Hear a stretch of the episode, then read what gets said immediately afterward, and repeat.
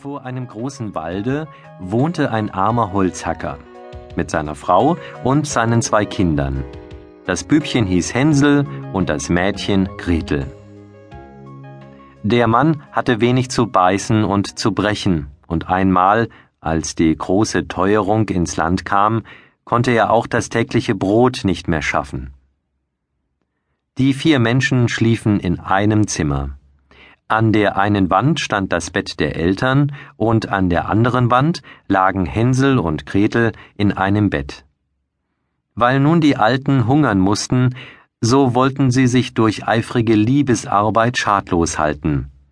Aber wegen des Kinderkrieges trauten sie sich nicht, den Nagel und die Hülse zusammenzutun, wie es rechtens ist, sondern sie machten es anders.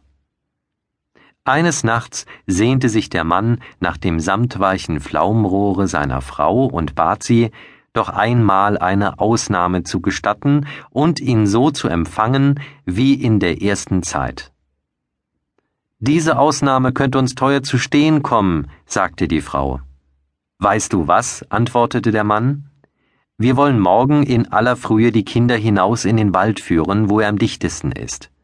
Da machen wir ihnen ein Feuer an und geben jedem ein Stückchen Brot. Dann gehen wir an unsere Arbeit und lassen sie allein.